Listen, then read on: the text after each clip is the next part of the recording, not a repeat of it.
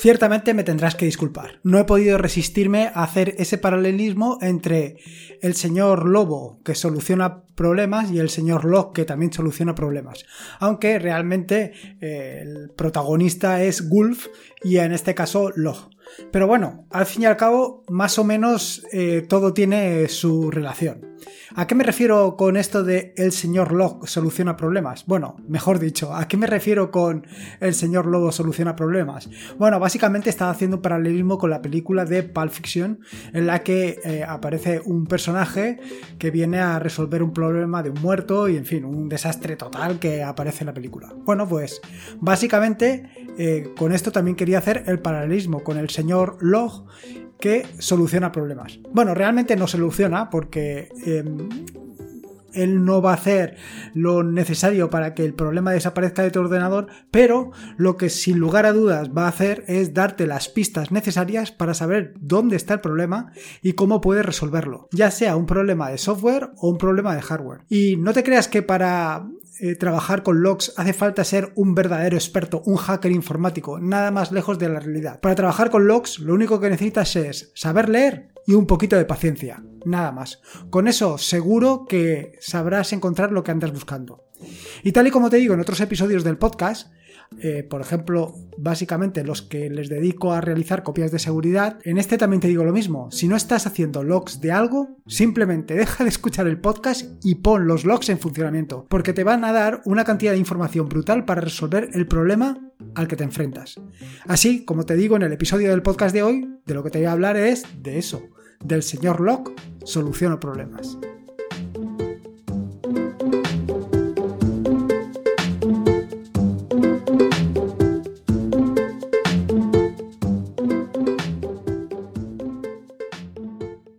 Soy Log, ay perdón, soy Lorenzo y esto es atareado.es. Este es el episodio número 228, un podcast sobre Linux y Open Source.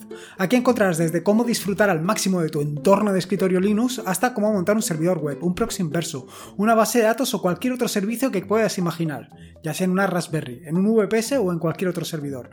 Vamos, cualquier cosa que quieras hacer con Linux, seguro seguro que la vas a encontrar aquí.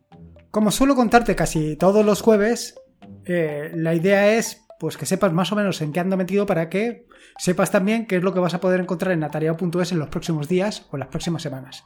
Respecto al tema de artículos, como viene o si has estado escuchando los últimos episodios del podcast, sabrás que sigo inmerso en el tutorial de desarrollo de aplicaciones para el entorno de escritorio implementadas con JavaScript y JGS o GGS o vamos, con GJS que no me aclaro. Eh, lo cierto es que es una herramienta verdaderamente potente que no solamente te va a permitir hacer aplicaciones eh, con un interfaz gráfico muy visual y muy logrado, sino también crear pequeñas extensiones para el entorno de escritorio, para NoMesel y en concreto para Ubuntu. Algunas de las extensiones que has podido ver, por ejemplo, las que mencioné el pasado lunes. En este sentido, y respecto al tema de aplicaciones, no te voy a volver a dar la paliza, porque ya te di una buena paliza este pasado lunes, contándote las últimas aplicaciones en las que he andado metido para que sepas más o menos qué es lo que puedes hacer y, qué es lo que, y, hasta dónde puedes llegar con, con esas herramientas que considero que son realmente muy interesantes. Así que no te voy a dar más la paliza, voy directo al turrón. Los logs. ¿Por qué te quiero contar o por qué te quiero hablar hoy exactamente de logs? En mi día a día el trato con los logs es un habitual. Sin embargo, en la parte de atareado.es, en la parte de todo el proyecto este, pues ciertamente única y exclusivamente suelo tratar con logs con los logs que realizo de los backups que hago de las diferentes bases de datos de la página y de otras páginas que también gestiono o también de los logs que utilizo para, por ejemplo, los, las extensiones de JavaScript que he comentado anteriormente, o pues también para el caso de em, el script este que hice recientemente para el empaquetado de Telegram. En este script he tenido bastantes problemas porque de repente eh, se bloqueaba. No concluía el proceso completo de empaquetado. Quiero decir, eh, hasta lo primero que hace es empaquetar para Focal, para la versión Focal de Ubuntu, y posteriormente empieza a empaquetar para el resto de versiones. Senial, en fin, para las distintas versiones. ¿Qué es lo que sucede? Pues que se quedaba atascado en Senial y no sabía exactamente por qué. Y no sabía exactamente por qué por un error básico mío, porque no había eh, dejado configurado correctamente la escritura en los logs. No había dejado bastantes pasos escritos de manera que cada uno de esos pasos se quedara reflejado en el log. Si lo haces así, si te preocupas de que toda la información o la información importante vaya a los logs, localizar posteriormente un error es o un bug es relativamente sencillo. Y esto es lo que hice. He añadido más información al log y al final he dado con la parte importante, el error garrafal que estaba cometiendo. Por esto, y tal y como te he dicho en la introducción del podcast, si tienes alguna aplicación, si tienes, si estás haciendo backups mismamente, déjate un log, déjate un log de exactamente eh, las operaciones que realizas, de manera que sepas, en el caso de que falle, por qué está fallando, y en el caso de que no falle, tener un testigo de que efectivamente todo está funcionando correctamente. Evidentemente puedes guardar los logs donde tú quieras. Al final, un log no es más que escribir en un archivo. Escribir todo lo que estás haciendo en un archivo. Que quede registrado cada uno de los pasos que tu script, tu aplicación, lo que tú quieras que hagas, eh, funcione. Vaya, que todo quede registrado. Sin embargo, existen determinadas herramientas que vienen eh, instaladas por defecto en tu sistema operativo preferido, eh, de manera que puedes utilizarlos para guardar los logs y que todo cuadre o todo quede registrado como debería de registrarse.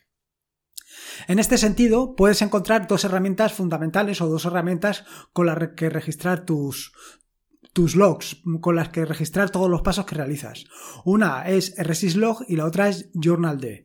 Cualquiera de estas dos herramientas puedes encontrar información de lo que está sucediendo. La cuestión es que para cada una de estas herramientas tienes a su vez distintas herramientas con las que revisar qué es lo que hay. En este sentido, por ejemplo, la de RSysLog, en concreto Syslog, lo que eh, hace es guardar toda la información en archivos que se encuentran en bar barra log. En concreto, bar barra log barra syslog. Eh, si te fijas, allí encontrarás una barbaridad de archivos, diferentes archivos con diferentes extensiones, básicamente con extensión log, pero algunas también vienen seguidas por un número y en ocasiones también por una extensión GZ. Esto es consecuencia de la política del rotado de logs. Eh, si quieres conocer más sobre todo esto de la política del rotado de logs, te recomiendo un artículo que escribí eh, recientemente, bueno, recientemente o no tan recientemente, en el que te hablaba del rotado de logs, que básicamente lo que consiste es, pues, en guardar una copia de los logs de manera que siempre tengas un activo y guardes algunas copias para su consulta posterior.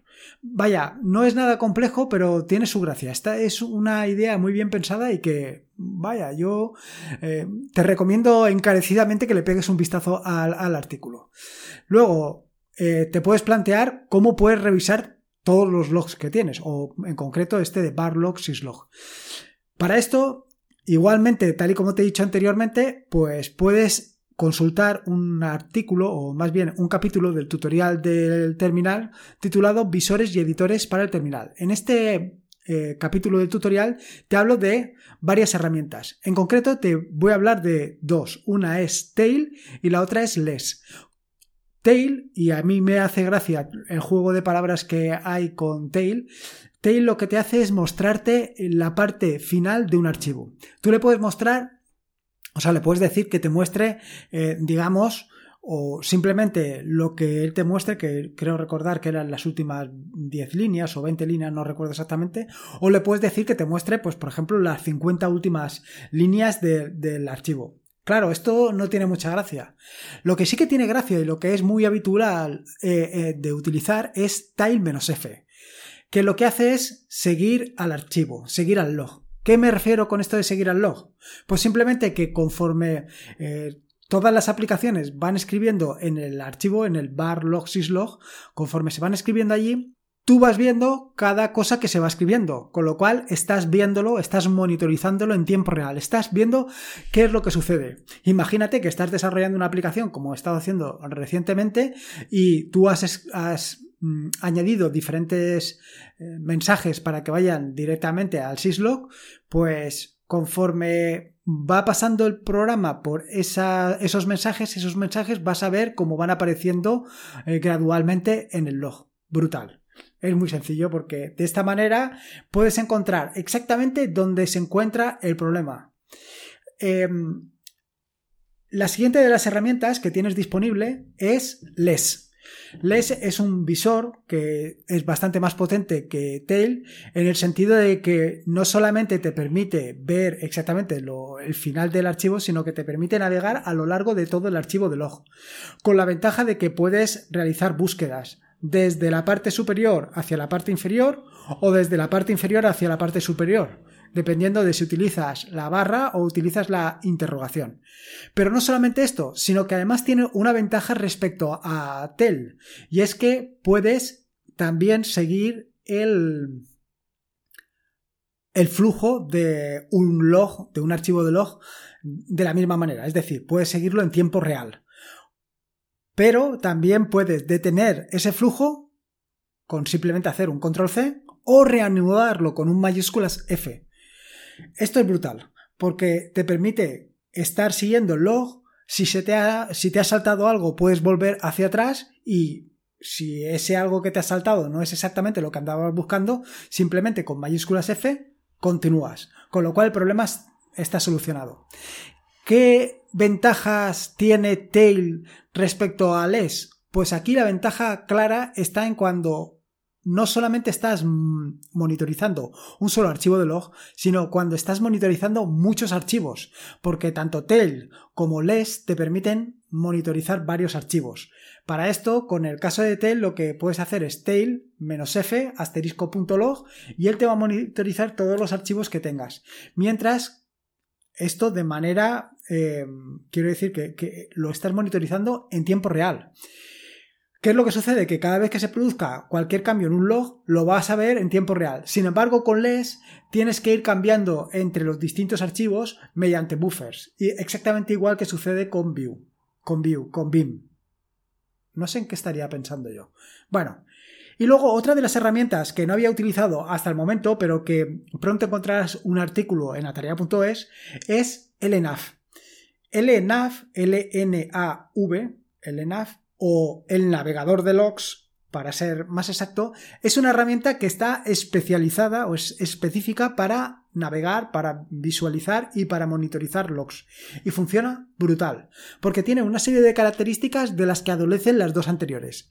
Una de las características, la primera, yo creo que la más interesante de todas, es que directamente Tú coges el ENAV y apuntas al directorio barlog y él se encarga de leer todos los archivos que hay allí dentro. Pero de leerlos eh, concienzudamente, en el sentido de que no solamente mira los que tienen la extensión .logs, sino que también analiza los que están comprimidos. Y no solamente los analiza, sino que los descomprime al vuelo, con todas las ventajas que esto te ofrece. Recordarte que se me ha olvidado comentarte anteriormente que para navegar en archivos comprimidos también tienes la posibilidad de utilizar ZLES, que te permite hacer exactamente lo mismo que LES, pero como te digo, con archivos comprimidos. Bueno, que me pierdo. La cuestión es que con el ENAV además de poder hacer esto con múltiples archivos de manera simultánea, también tiene otra característica que lo hace realmente interesante y es el resaltado de sintaxis. De manera que no solamente te va a resaltar aquellas partes interesantes de los logs, sino que además lo que va a hacer es filtrarte todo aquello que lo único que hace es aportar ruido a la información que estás viendo directamente en el log. La ventaja es brutal. Como ves, cada uno, tanto Tail como Les como Lenaf, tiene sus ventajas y sus inconvenientes. Y ahora te estarás preguntando, hombre, con todas las ventajas que me has contado de Lenaf, ¿cómo me dices que ahora tiene inconvenientes? Bueno, pues uno de los inconvenientes con los que te puedes encontrar con el ENAF es que por defecto no está instalado en el sistema operativo que estés utilizando, sino que tienes que instalarlo ex profeso para poder utilizarlo. Mientras que tanto Tail como LES los vas a tener allí disponibles para el momento que lo quieres utilizar. Evidentemente, si vas a hacer un uso extensivo e intensivo de archivos logs, si vas a estar todo el día analizando archivos em, de registro, pues lo, sensato y lo sencillo sería que te instalaras el ENAF. Y para el caso del Journal D, ¿qué es lo que hay que hacer o qué herramientas hay que utilizar para analizar em, los logs de Journal D? Bueno, pues en este caso tienes una herramienta brutal que es Journal CTL. Con esta herramienta lo que puedes hacer es ver y estudiar detenidamente los logs que se producen. En este sentido te recomiendo el capítulo Journal CTL y Logs en System D del tutorial de Trabajando con SystemD, donde te explico con detalle cómo puedes utilizar JournalCTL. Pero si no te quieres meter ahora mismo con ello, sino que simplemente quieres una noción, decirte que, primero, esta herramienta te permite filtrar por unidad. ¿A qué me refiero con esto? Pues por ejemplo, si quieres filtrar todo aquello que tiene eh, sentido, que está relacionado con el Bluetooth, lo que tienes que hacer es utilizar journalctl-u bluetooth.service. Pero no solamente te permite filtrar esto, sino que también te permite filtrar por fecha. Es decir, le puedes decir que te muestre los logs de la fecha que esté comprendida entre el miércoles día 25 hasta el jueves día 26 o entre Vaya, entre las fechas que tú consideres. También te permite eh, fichar, filtrar, perdón, por proceso, por usuario, por grupo, por ejecutable y por supuesto también puedes filtrar por prioridad, por warning, por info, por notice, por debug, por error, en fin, te permite filtrar por casi cualquier cosa que te puedas imaginar. Pero otra ventaja que tiene, otra característica muy interesante que tiene eh, JournalCTL es que te permite formatear la salida. Te permite formatear la salida con formato JSON y también, por supuesto, con formato JSON avanzado, que te permite ver eh, toda la información de una manera mucho más gráfica. Claro, ahora te preguntarás, ostras, ¿y ahora que tengo que aprender también otra herramienta que es JournalCTL? Pues no, no te hace falta que aprendas esa herramienta porque no es más que LES. Con lo cual, si ya sabes cómo funciona LES, ya sabes que LES se maneja exactamente igual que BIM con JHKL, que puedes buscar utilizando la barra o el interrogante. Si todo esto lo conoces, pues JournalCTL funciona exactamente igual. Lo único que tienes que tener en cuenta todo esto que te acabo de comentar, el tema de los filtrados, el tema de, los servicios y de las unidades, todo esto lo tienes que tener un poco claro para que sepas todas las posibilidades que te ofrece JournalCTL para exprimirlo al máximo. Para concluir, también te estarás preguntando, vale, eh, tanto Tail como LES como el ENAF te permiten ver en tiempo real los logs, te permiten analizarlos en tiempo real, te permiten ver exactamente qué es lo que está sucediendo en tu, en tu equipo. ¿Y JournalCTL te permite hacer esto también? Pues por supuesto que también te lo permite. Y más o menos al igual que sucedía con Tail, simplemente lo que tienes que hacer es iniciar JournalCTL con la opción menos "-f". Es decir, si quieres ver exactamente lo que está sucediendo en un servicio concreto, incluso si quieres ver el tipo de prioridad, pues podrías poner JournalCTL menos "-f", menos y por ejemplo para el caso del Bluetooth, pues sería poner Bluetooth.service. Y con esto estarías viendo en tiempo real qué es lo que está sucediendo con tu Bluetooth. Por ejemplo, en el caso de que tengas algún problema, pues con, eh, con alguna conexión, en fin, cualquier cosa.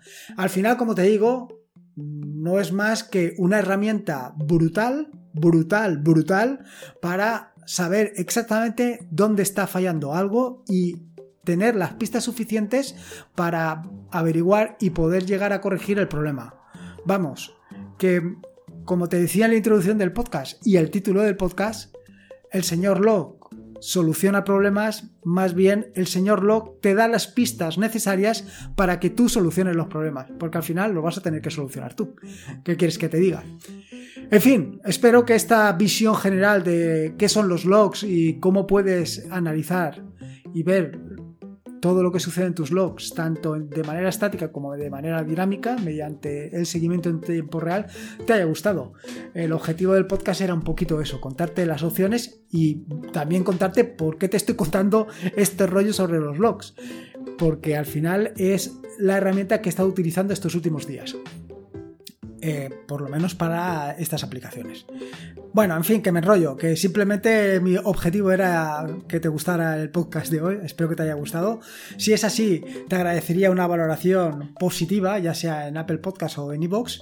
Y poco más que decirte, recordarte que este es un podcast de la red de podcast de sospechosos habituales, donde puedes encontrar fantásticos y estupendos podcasts. Asimismo, recordarte que te puedes suscribir a esta red de podcast en feedpress.me barra sospechosos habituales. Y por último, y como te digo siempre, recordarte que la vida son dos días y uno ya ha pasado, así que disfruta como si no hubiera mañana y si puede ser con Linux y en esta casa, y en este caso, más que en esta casa, analizando los logs, mejor que mejor. Un saludo y nos escuchamos el próximo lunes.